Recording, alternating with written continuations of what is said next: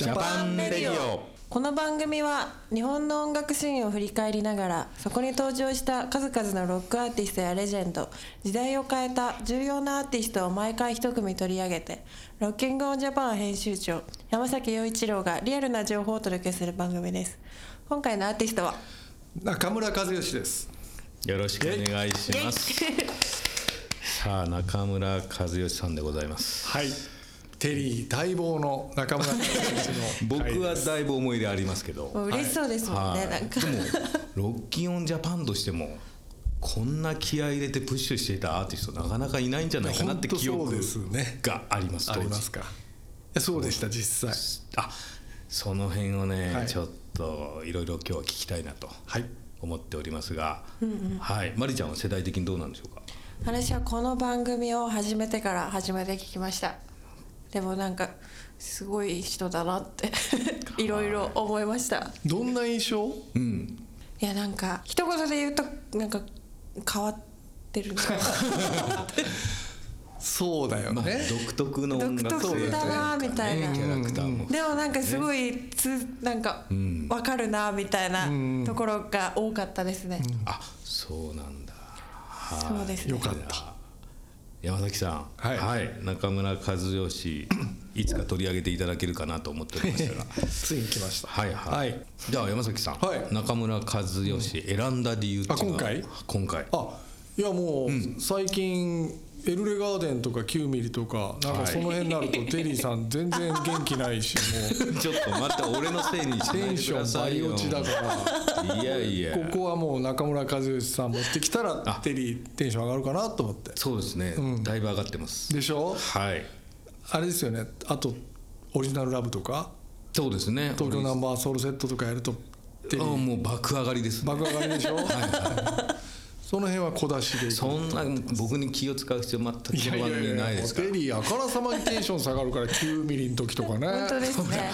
根に。持つなこれ。じゃあまたちょっと元気がなくなってきちゃったらオリジナルラブええそうですねさあ中村和義でございますが、え中村和義との出会いから聞きましょうか。え出会い、ん。これはもうまさに出会いっていう感じでレコード会社のね、はい。えーマーキュリー当時マーキュリーレコードっていうレコード会社の、まあ、僕なんかより全然先輩の方に教えてもらったという、というかねあの渋谷陽一はい。と僕と2人にぜひともその聴かせたい、ん。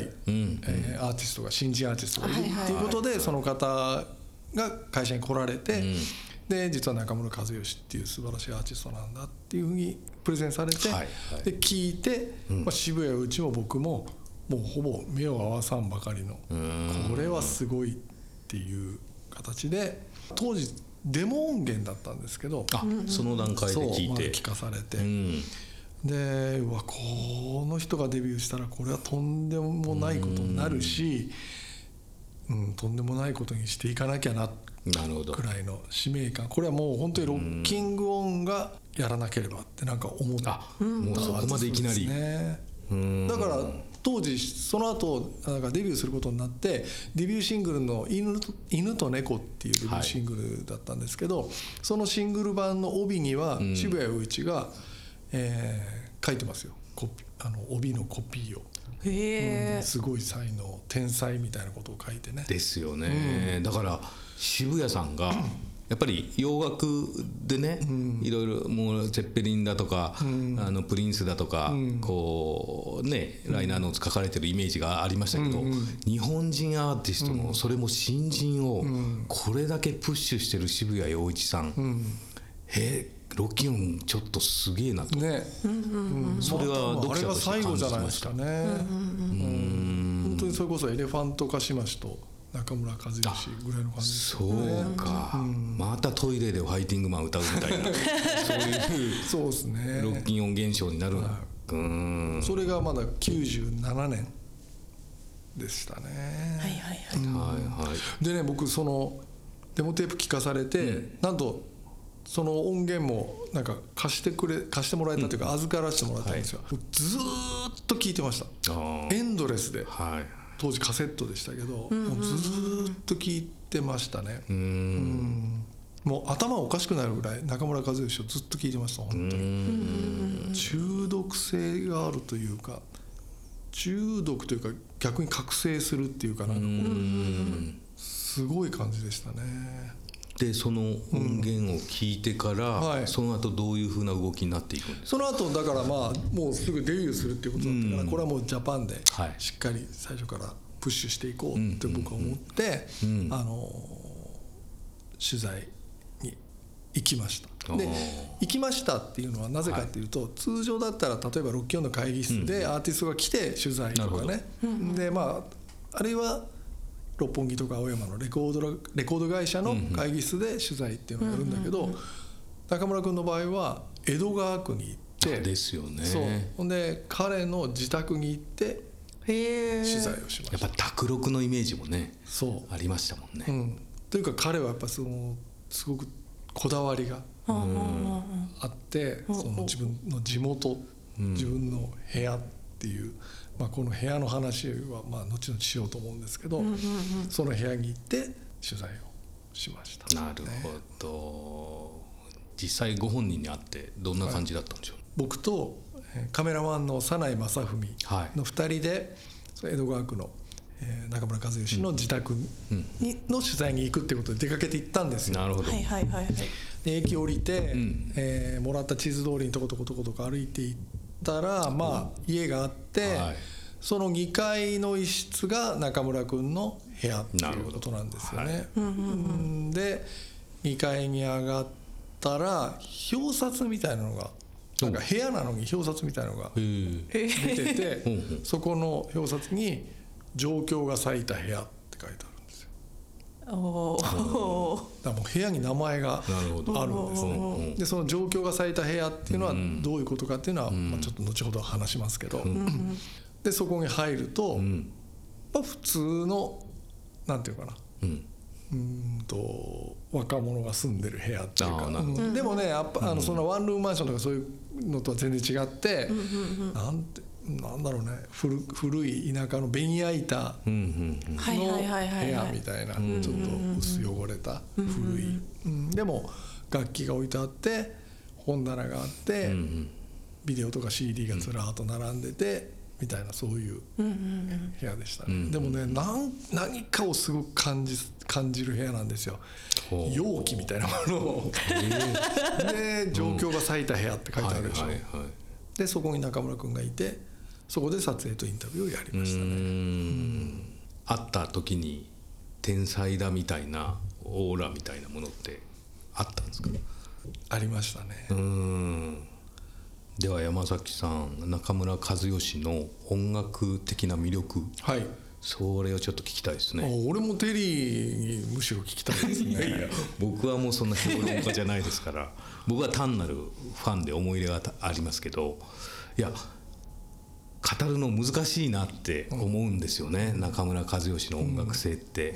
思うんですけど、山崎さんならいい言葉にしてくれるはずって思って聞きますけど。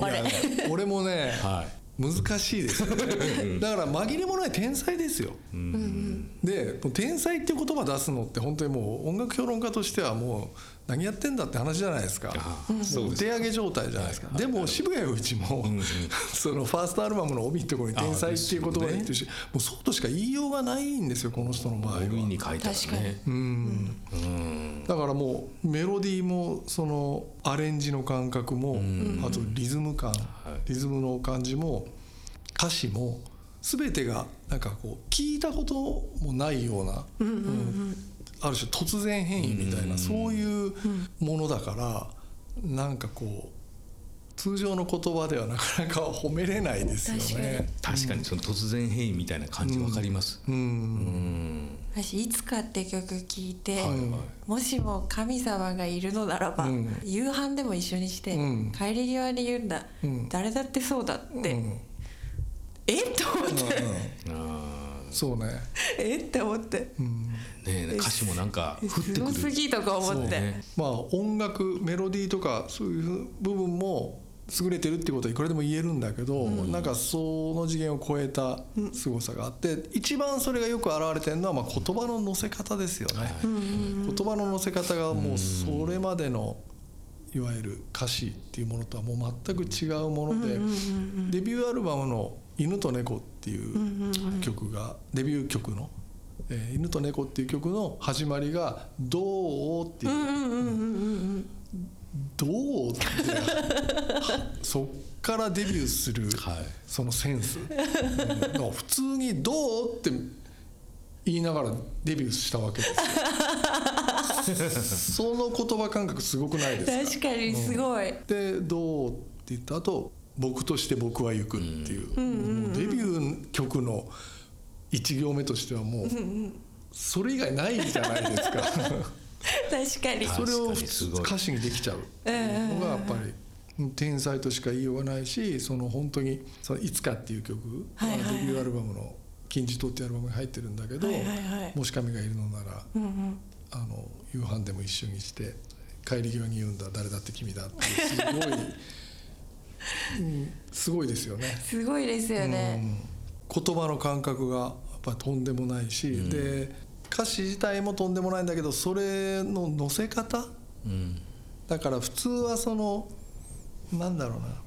うーんとメロディーに言葉を乗せたりとかリズムに言葉を乗せるっていう感覚じゃないですか歌詞って、そうじゃなくてなんか言葉がメロディーをこう引っ張っていったりとか言葉がこうリズムをなんかこうひっくり返したりとかそういうふうななんかただ言葉を乗せる書き方じゃないんですよね。そういうところが非常に特殊な部分はあると思いますね。それでもう全部一人でやってるっていう感じもあるじゃないですか一人で楽器から歌一人でやってるんですか？一人でやってるんです。へえ卓録ですよ。そう。へえうん。だから中村和義っていう名義でやってる時はほぼほぼ一人で全部やってるんです。で後に百式っていうバンドを組んではいはいはいはい。100S っていう名義で作るようになるんだけど、はいはいはい。最初の頃は中村和義名義でやってる時っていうのはもうドラムもギターもベースも歌も全部中村和義あええ全部一人で撮って取って合わせて。重ねてる。のやば やばそうなんですよ。やば、まあゲストプレイヤーみたいな形であのあえて後でその差し替えたりはしてるんだけどでももう元となるものは全部。へえ実はね俺その「金字塔」っていうアルバム、はい。デビューアルバムあるじゃないですか、もうファンの多くはあのアルバムが一番好きっていう人はい多いと思うんですけど、あのアルバムはやっぱり中村和義が作った音に、えっと、ギターの、ギターを差し替えたりとか、いろいろ高野宏さんはい。のギターに差し替えたりとかいろいろそういう形でプラスアルファしてるんです、で僕最初にさっきデモテープ預かったって言ったじゃないですか、あれ丸々金字塔なんですよ。あもうアルバム金字塔が丸々入ってるデモテープでだからそれは中村和義が本当に全部一全部一人でやってる。人でやってるんです。へえ。そっちはそっちですごいですね。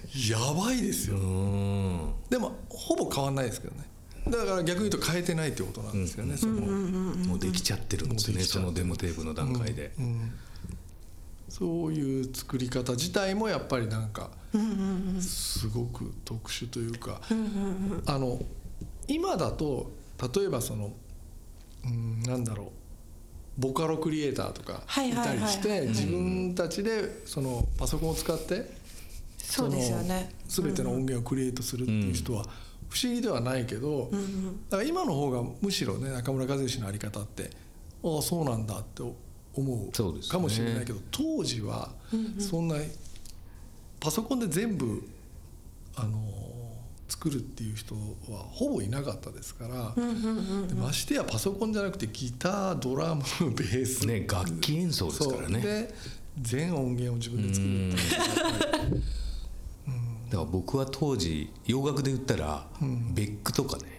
あれなんかちょっとその当時はローファイとかまだ言われてたかもわかんないですけど、ベックのセカンドが出たぐらいですかね、うんオルタナのオル始まりね。タナの、うんうんだからそういうのを洋楽ではよく聞いてて、だからもうベックに値するぐらいの日本人のアーティストが出てきたみたいな感覚を受けてすごいショックでした。そのイメージありましたね、うん。確かに。だからそのそういうふうに聞くとなんかこう、えーいろんな音源をサンプリングしたりとかエディットしたりとか、そういうタイプのアーティストかなと思うじゃないですか。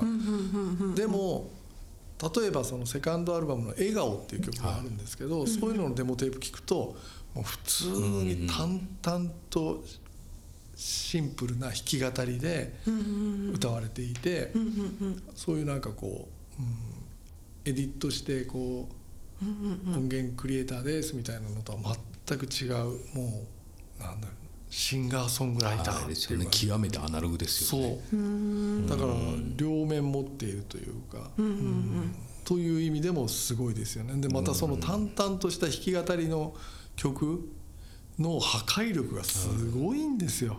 あの「笑顔」っていう曲の弾き語りバージョンの弾き語りのデモバージョンがリーシューされたいわゆるそのリーシューバージョンみたいなものに入ってるんですけど、それはすごいですよ。僕本当涙止まらなかったですね。なんか不思議なアーティスト。でそれでいてなんか割と線が細いところがあるじゃないですか、あそう。うん、声の質感とか。ああ確かに確かに。その図太い感じは全くじゃないですよね。だからそれも極めて珍しい感じだなというかでもいろんな言葉の表情があるっていうか。うんいや天才ですよ。天才としか本当に言いようがない。うん。だから正直言ってあのデビューアルバムが出て僕はもうすぐあれよあれよという間にもうドーム級のアーティストになるんだろうなって思ってました、なるほど、実際のそのセールス的な部分ってどんな感じだったんですか？いや武道館まで行きましたねああライブそうでも武ワンマンライブ。道館がやっぱマックスだったんですよ、まあ今でもやっているからそれがマックスだって言い切ることはできないけれど、あの当時は僕は本当にその例えば山下達郎とかあなるほど。桑田佳祐とか、はいはい。そういうスケール感の才能だっていうふうに思ってたんで、なるほど。そこまでいくと。そう。そうん。でもさそれぐらいの才能のスケールの人だなって僕は今でももちろん思ってますけどねまあその最初の取材の時の話に戻るんですけど、ううんーんその状況のが咲いた部屋に行って、まあインタビューして江戸川区にそう行って。で早苗君が写真撮ってはいはい。取材したんですよ。確か早苗さんがジャケットのアートの写真そうを撮そうそうそう、ってますよねジャケット写真も撮ってっていう感じでやっててあ今ジャパンの表紙が中村和義のありますが。和義ですね。あいい写真ですね。これも状況が咲いた部屋っていうところでもう入ってすぐパチって撮った写真がこれ。あ。そしたらちょうど顔の半分が影で顔の半ね分もう光になってて。真っ暗半分。これを写真を見て僕も孤独の場所から光へっていう。あや闇と孤独の場所から光へっていうコピーをつけて。だからねなんかそういろんなことがもう自動的にどんどんどんどんこう紡がれていくっていうもうその部屋の中で。そう。あいい写真だ。これなんか後頭部だけだけどなんか意味がある。うーん。これなんかこれ。それなんでしょう？これカセットデッキ。カセットデッキねカセットデッキがが普通に立てかけられてたんだけど、うんうん。それを横向きに撮ってしかもその写真をジャパンの見開きで展開してる。んですよね。これ意味わかんないですよね。今見て意味わかんないんだけど、その時はもうこれしかないと思って乗っけてるんですよね。だからちょっとどうかしていたっていう。でもねあのアルバムのジャケットとかシングルのジャケットの世界観とね通じる写真ですよねうーん。ああんまり顔が出てこないでしょ。そうですね。なんか部屋の断片的な感じですが。これもただマイクだけ取ってそれを見開きに。あんまないですよね。そう。贅沢ですね。そうなんですよ。でも写真のパワーすごいですね。そうなんですよ、うーん。でそのインタビューではどういうことを聞聞いたんでしょこれはだからそのな何をどういうことを考えて音楽を作ってるのかっていうのを聞きましたね。うん。でねあとこれ、はい。これ本当に初取材の記念すべき号なんだけど、これ見てください。この表紙ね,、はい表紙ね。表紙。これ、中村来てもらいました。和義のこうアップがあって、はい。はいはいはい。で文字が載ってるんだけどこれ文字全部書き文字で手書きですよ手書きで載ってるでしょ、はいはいはいはい。これがねポイントでうんこの手書き誰の字か分かります？えー、それ和義さんじゃないんですか？違うんですよ。もうね俺ももう和義さんにやられて頭ちょっと半分おかしくなってたからこれ普通に普通のフォントで文字を組んだらこれつまんないと思ってなんかやったことないことやんなきゃと思ってよし手書きだと思ったんだけどあのその時パッと浮かんだのが渋谷陽一の文字。渋谷陽一の文字ってあのなんかねくさび文字みたいなね変な文字なんですよ。確かに。うん、うまいわけでは全然ないしかといってなんかまあまあ下手なんだけどうんうん。不思議な味があるっていうか。で俺はあの渋谷陽一をなんていうかな文字の書き手として起用しました。すごい。これ初じゃないですか。これ初。渋谷さんの文字が表紙これてっきり和義さんだと騙されてましたよ。あそうあ読者としては。そっかそっかそっか。それバラしてないですよね。バラしてない。ですよね。今初めて言うかも。うわこれ何年騙されてたんだ。いやいや。えーでもなんかドンピシャな感じしますね。でしょ？この表紙の写真と、またこれジャパンが小さい時代ですねまだ。そうですね。アブノーマルな感覚になってましたね 全てが、うんやっぱり現場でちょっと感じるものがあったんですね。いやというか中村和義の音楽に出会って。うん出会った瞬間からもう普通の発想でページ作る気はさらさらなかったし。あそれぐらいの影響。そう。当時だからその後も何度かうん取材するんですけど、その度に江戸川に行って、江戸川区に行って、えーっと状況が咲いた部屋かもしくは近くの喫茶店行って取材するっていうそういうパターンでしたね。決して彼は江戸川を渡ってこっち側には来ないんですよね。ロッキンオンの会議室では喋んない。最近はそうでもないけど当時はそうでしたね、そうですか、ご本人喋った感じはどんな感じなんですか？あそれも独特ですね、超音波っぽい声じゃないですか歌声も、よね、なんか普通の歌声とまた別の周波数が出てるみたいなそんな感じの声でしょ。あの感じで喋るんですよね。だから。あのトーンなんですそう、ねうん、独特。いつもあ超音波出てると思いながら。そうですそうです。でね、えっと何度目かの取材で、二万字インタビューっていうあの恒例の。生い立ちを語るインタビューっていうのをまあやったんですけど中村和義っていう人はやっぱり闇闇と光がこう両方あるみたいな部分ってやっぱりすごく生い立ちにも関係してるっていうことがそのインタビューをやってすごくまあ分かったというか。うんお父さんとお母さんではなくて、あのおじいちゃんとおばあちゃんに育てられた。あそうなんですね。ですね。うん、まあお父さんとお母さんとのまあなんていうかな別れ方っていうのもその割とまあひどい別れ方、まあそれはインタビューでは全部彼は喋ってるんだけど、う。うん。だから心にやっぱりものすごく深い傷をうーんでその育ってきた人なんですよね、うんだから彼の歌詞っていうのはもう100%そういう部分が反映されているし、うんとにかく光に向かおうとする、もうすすごいこうある種の戦いですよね、うん。それが彼の音楽であり歌詞であるっていうそういう感じですよね。ね。部屋の名前はなんでなんですか？状況が咲いた部屋っていうのは、だからその生い立ちがやっぱ関係してるんだと思いますね。うん、本当だったら自分の親と暮らす子供時代だったりとか、そういう状況がやっぱり裂かれてしまった。う。んうんそうかそれをこう。咲いたの方なんですね。俺咲いただと思っちゃうあ、うん、裂い裂かれた。裂裂かれたの方なんですね。うーんそうなんですよ、うん。でも自分はそこから目をそらすんじゃなくてその状況が咲いたその空間に僕はいついる居続けるぞっていうかそこと向き合うぞっていう意味なんだと思いますね。状況が最大やっていうこう表札をつけてその部屋で暮らすっていうのはそういうことなんだろうなって思う。それってあれですよね。別にあの音楽家としてこうデビューするからそういうことになってるわけじゃなくて、そもそもそういうところで暮らしてるわけですそうだもんね。と思いますね。うんそう。で音楽を作り始めてそんな自分の生き方をそのまんま音楽にするっていうそういうことだとそれが作品になったそう。と。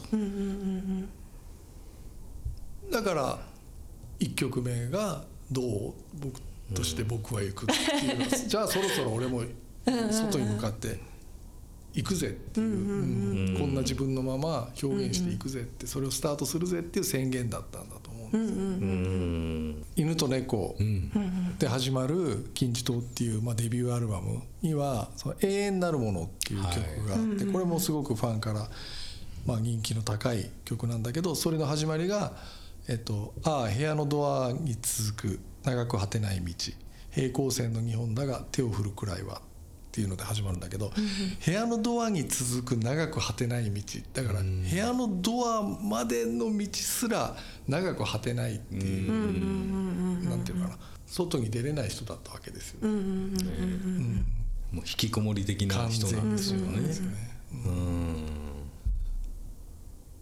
っていうぐらいその生い立ちがやっぱりその中村和義っていう人の、まあ、ある種人生を、まあ、閉じ込めた部分はあると思うから、うん。そこからどう出ていくか、出ていく戦いの記録としてなんか彼の音楽はあるっていうふうに僕はまあ見てますよなるほど、もう自らこじ開けていったみたいなこっていう感じがし。ますね。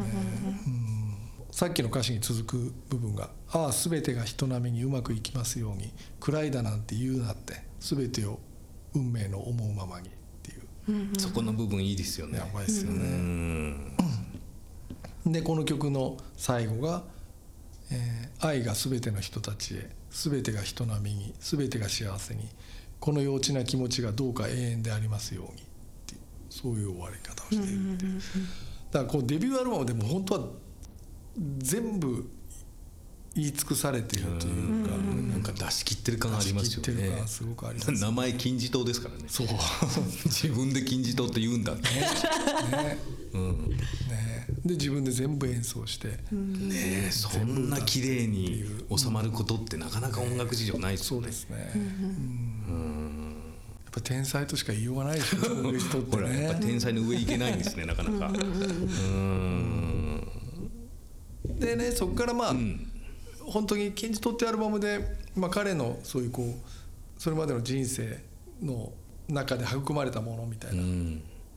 ものを全部もう出し切ったと思うんですけど、だからそこから以降、まあ、いろんなこう彼の表現の変遷は始まっていくんだけど、えー、と何年も何年も経って、えー 100S っていう百式っていうバンドでも何枚かアルバムを出してでその後で「世界のフラワーロード」っていうアルバムを出すんですよ。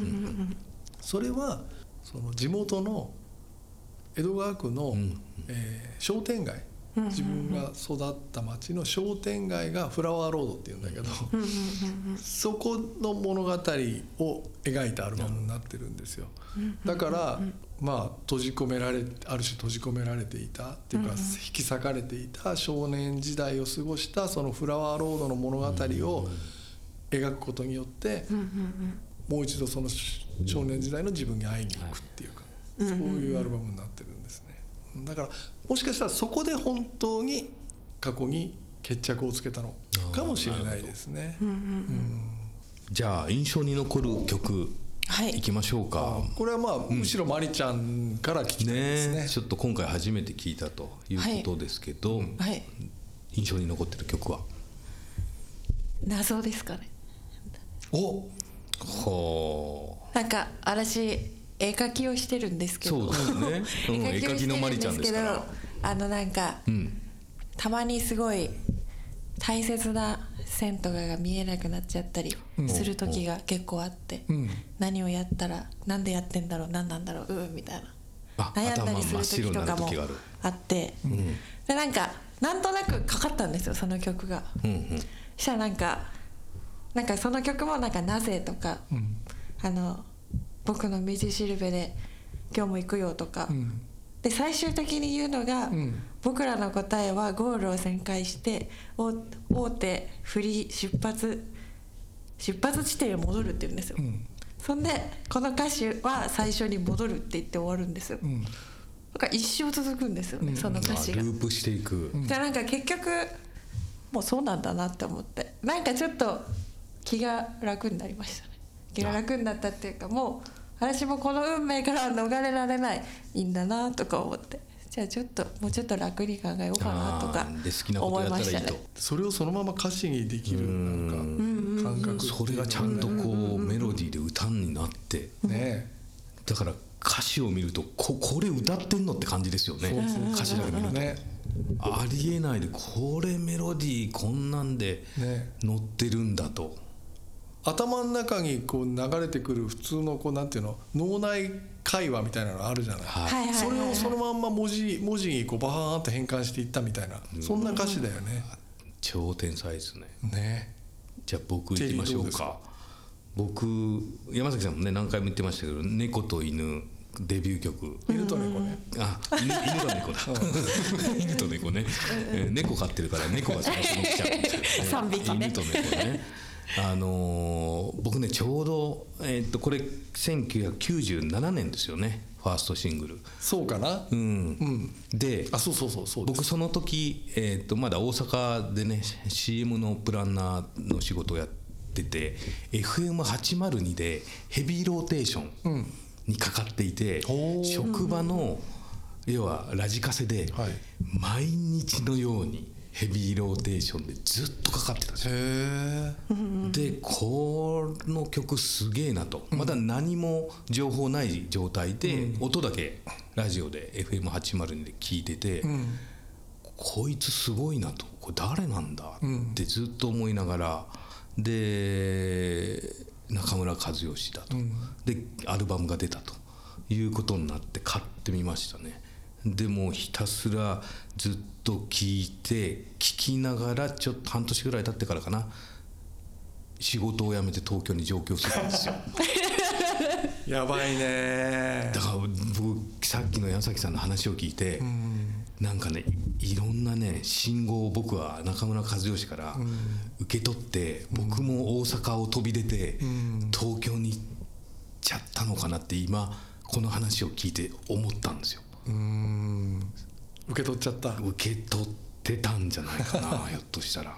でやっぱりこう今改めてこう歌詞見てもやっぱりこの喋ってる感じの言葉が歌にメロディーに乗っかって、うん。それもファーストシングルのうん。20歳そこそこでやっちゃってるっていう凄さをねあの今日改めてちょっと感じて、もうね今ずっと鳥肌立ちながら喋ってますから。そういう体験だった。僕の中村和義がまた戻ってきちゃって。なるほど。またループしてなるほど。僕の原点の最初にまた歌詞が最初に戻ったみたいな。感じにねなってでもいろいろ合点がいきました。天才の裏の顔というかやっぱ凄さが。